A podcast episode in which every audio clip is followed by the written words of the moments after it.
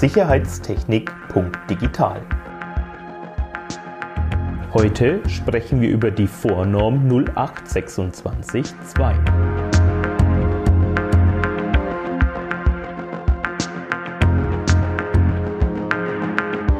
Hallo und herzlich willkommen bei unserem neuen Podcast aus der Reihe Sicherheitstechnik.digital. Heute bin ich zu Gast bei Percy Görgens. Percy Görgens ist nicht nur Normenexperte, sondern er ist auch äh, Geschäftsführer der PrioSafe GmbH.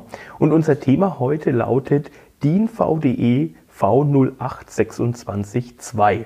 Bevor ich hier ins Detail gehe, frage ich gleich mal dich, lieber Percy, was hat es denn mit dieser Vornorm nun genau auf sich? Ja, was hat es mit der Vornorm auf sich? Erstmal schönen guten Morgen, Markus. Ähm, die 08262 ist der Versuch, eine Lücke, die wir eigentlich in der sicherheitstechnischen Überwachung von Bränden aufgetan haben, zu schließen. Jeder weiß, zu Hause haben wir Rauchwarnmelder, die uns wecken sollen, wenn es denn eben zu Hause bei uns brennt. Dann fangen die an zu piepsen, wir werden wach und können unsere Wohnung verlassen und sind bei einem Brand dadurch geschützt. Im gewerblichen Bereich ist es die DIN 14675, die uns da schützt. Und dann gibt es allerdings einen Bereich, bei dem wir von den sogenannten ungeregelten Sonderbauten sprechen. Und bei den ungeregelten Sonderbauten war es bisher so, da musste sich der Brandschutzkonzeptschreiber eben überlegen, wie kann ich dieses Gebäude am besten schützen. Das war häufig dann so, dass der eine Brandschutzkonzeptschreiber gesagt hat, na ja, dann gehen wir halt hin und nehmen so ein paar Rauchwarnmelder für zu Hause.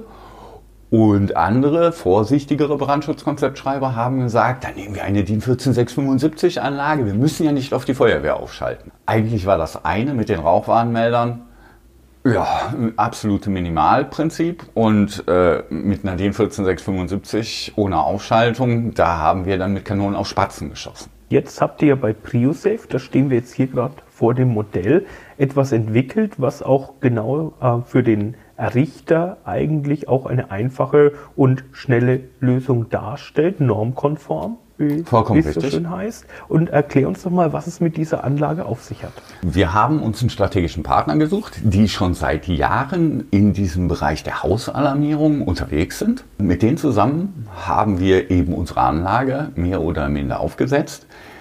Die Anlage ist eine Gleitstromlinientechnikanlage bzw. eine Grenzwertmeldetechnikanlage. Das bedeutet, die ist kabelgebunden keine Funkmelder, sondern tatsächlich wird hier noch Kabel verlegt. Pro Kabel habe ich eine Meldergruppe. Das heißt, wenn ich da drei Melder mit einem Kabel zusammenfüge, dann ist das eine Meldergruppe. Die Anlage ist auch nicht in der Lage, diese Melder einzeln zu erkennen, ist aber bei so kleineren Geschichten, wie zum Beispiel einem Kindergarten, vier Gruppenräume, ein Flur, eine Küche, ein Leiterinnenbüro, wo wir insgesamt sieben Räume, acht Räume, zehn Räume überwachen, unschlagbar. Unschlagbar deswegen, weil ich einzeln die Kabel in die Räume ziehen kann und somit trotzdem diese einzelne Erkennung habe, dass es in dem Raum, dem Raum oder dem Raum brennt. Andererseits logischerweise dadurch, dass sie so einfach gestrickt ist, ist sie sehr, sehr einfach zu bedienen. Und zweiter unschlagbarer Punkt ist einfach der Preis. Wir reden hier in, bei unserer MAC, wie sie so schön heißt, reden wir davon, dass wir je nach Größe so ein paar hundert Euro bezahlen müssen, wo wir für andere Zentralen, die ringleitungsgebunden, mit Funkmeldern und, und, und, und, und schon allein beim zentralen Preis im vierstelligen Bereich sind. Und die ist, wenn ich dich richtig verstanden habe, aber auch entsprechend erweiterbar. Die ist erweiterbar bei der größeren Anlage, die wir haben. Dann, dann nennen wir die Mach, Mac 8 Plus. Da kann ich das bis auf 16 Meldergruppen erweitern. Generell könnte ich an jede Meldergruppe, also an jedes Kabel, bis zu 32 automatische Melder oder 10 Handfeuermelder anschließen. Eigentlich gibt es keine Begrenzung, was die Handfeuermelder angeht. Das haben wir in der Norm 08262 auch gar nicht so vorgesehen. Aber logischerweise, man richtet sich da auch so ein ganz klein wenig nach der 08332, wo wir ja die Anforderung haben, entweder dürfen maximal 32 automatische Melder ausfallen oder 10 Handfeuermelder. Deswegen haben wir die Grenze für uns, die Grenze gesetzt, dass an ein Kabel bzw. eine Meldergruppe zehn von den blauen Hausalarmierungsmeldern dran dürfen. Und was mache ich jetzt, wenn die Feuerwehr auf ein Anzeigentableau besteht? Das ist generell bei uns, was wir an Portfolio anbieten, mit unserem strategischen Partner zusammen, gar kein Problem. Weil wenn wir dann auf die größere Variante gehen, dann können wir das Feuerwehrbedienfeld und auch das Feuerwehranzeigetableau einfach an unsere Zentralen anschließen. Weil diese ganzen Zentralen sind alle EN54-konform. Bedeutet, die haben alle Prüfungen durchlaufen. Die Zentrale muss die EN54-2 durchlaufen. Die jeweiligen Melder den jeweiligen Teil der EN54. Und bei den größeren Zentralen, wo sowieso man etwas tiefer in die Tasche greifen muss, haben wir gesagt, okay, dann entwickeln wir jetzt auch direkt die Ausschaltung dazu.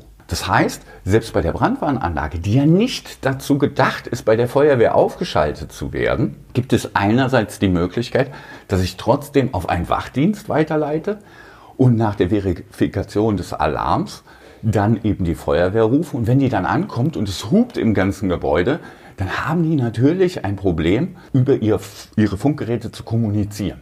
Und um denen dann die Möglichkeit zu geben, ey, stört jetzt, wir haben hier einen totalen Brandeinsatz, dann könnten die tatsächlich über das Feuerwehrbedienfeld hingehen und auch da eben die Akustik-Abtaste drücken. Funktioniert alles einwandfrei, ist getestet, ist zugelassen. Was muss ich jetzt tun, wenn ich Fachplaner bin oder Richter, um an eine solche Anlage zu kommen? Als Fachplaner muss ich ja gar nichts tun. Da melde ich mich am besten bei einem jeweiligen Hersteller, zum Beispiel bei uns. Wir unterstützen die Fachplaner dabei, die Anforderungen der 0826.2, die sich ja im Grunde genommen von der 0833.2 etwas unterscheiden. Damit ich diese Anforderungen erfüllen kann, unterstützen wir die gerne. Und wenn ich als Errichter so eine Anlage eben haben möchte, erwerben möchte, melde ich mich auch bei uns. Wir bieten zusätzlich dazu an Grundlagenschulung zur 0826.2 und logischerweise bieten wir auch die Produktschulung. Ja, und wer sich dieses Produkt auch nochmal live anschauen möchte, der kann entweder, glaube ich, zu euch nach Mettmann kommen. Jederzeit gerne. Ja, oder es gibt auch ein Erklärvideo im Internet unter priosafe.de auf eurem YouTube-Kanal. Da kann man sich diese Anlage im Modell mal so richtig anschauen und schon mal einen ersten schönen Eindruck gewinnen. Genau, ganz frei nach unserem Motto, einfach und schnell ist auch unsere Anlage. Ja, dann sage ich vielen lieben Dank. Dir, lieber Percy Görgen, vielen herzlichen Dank und auf bald. Auf bald. Sicherheitstechnik.digital. Das war unser Talk über die Vornorm 08262.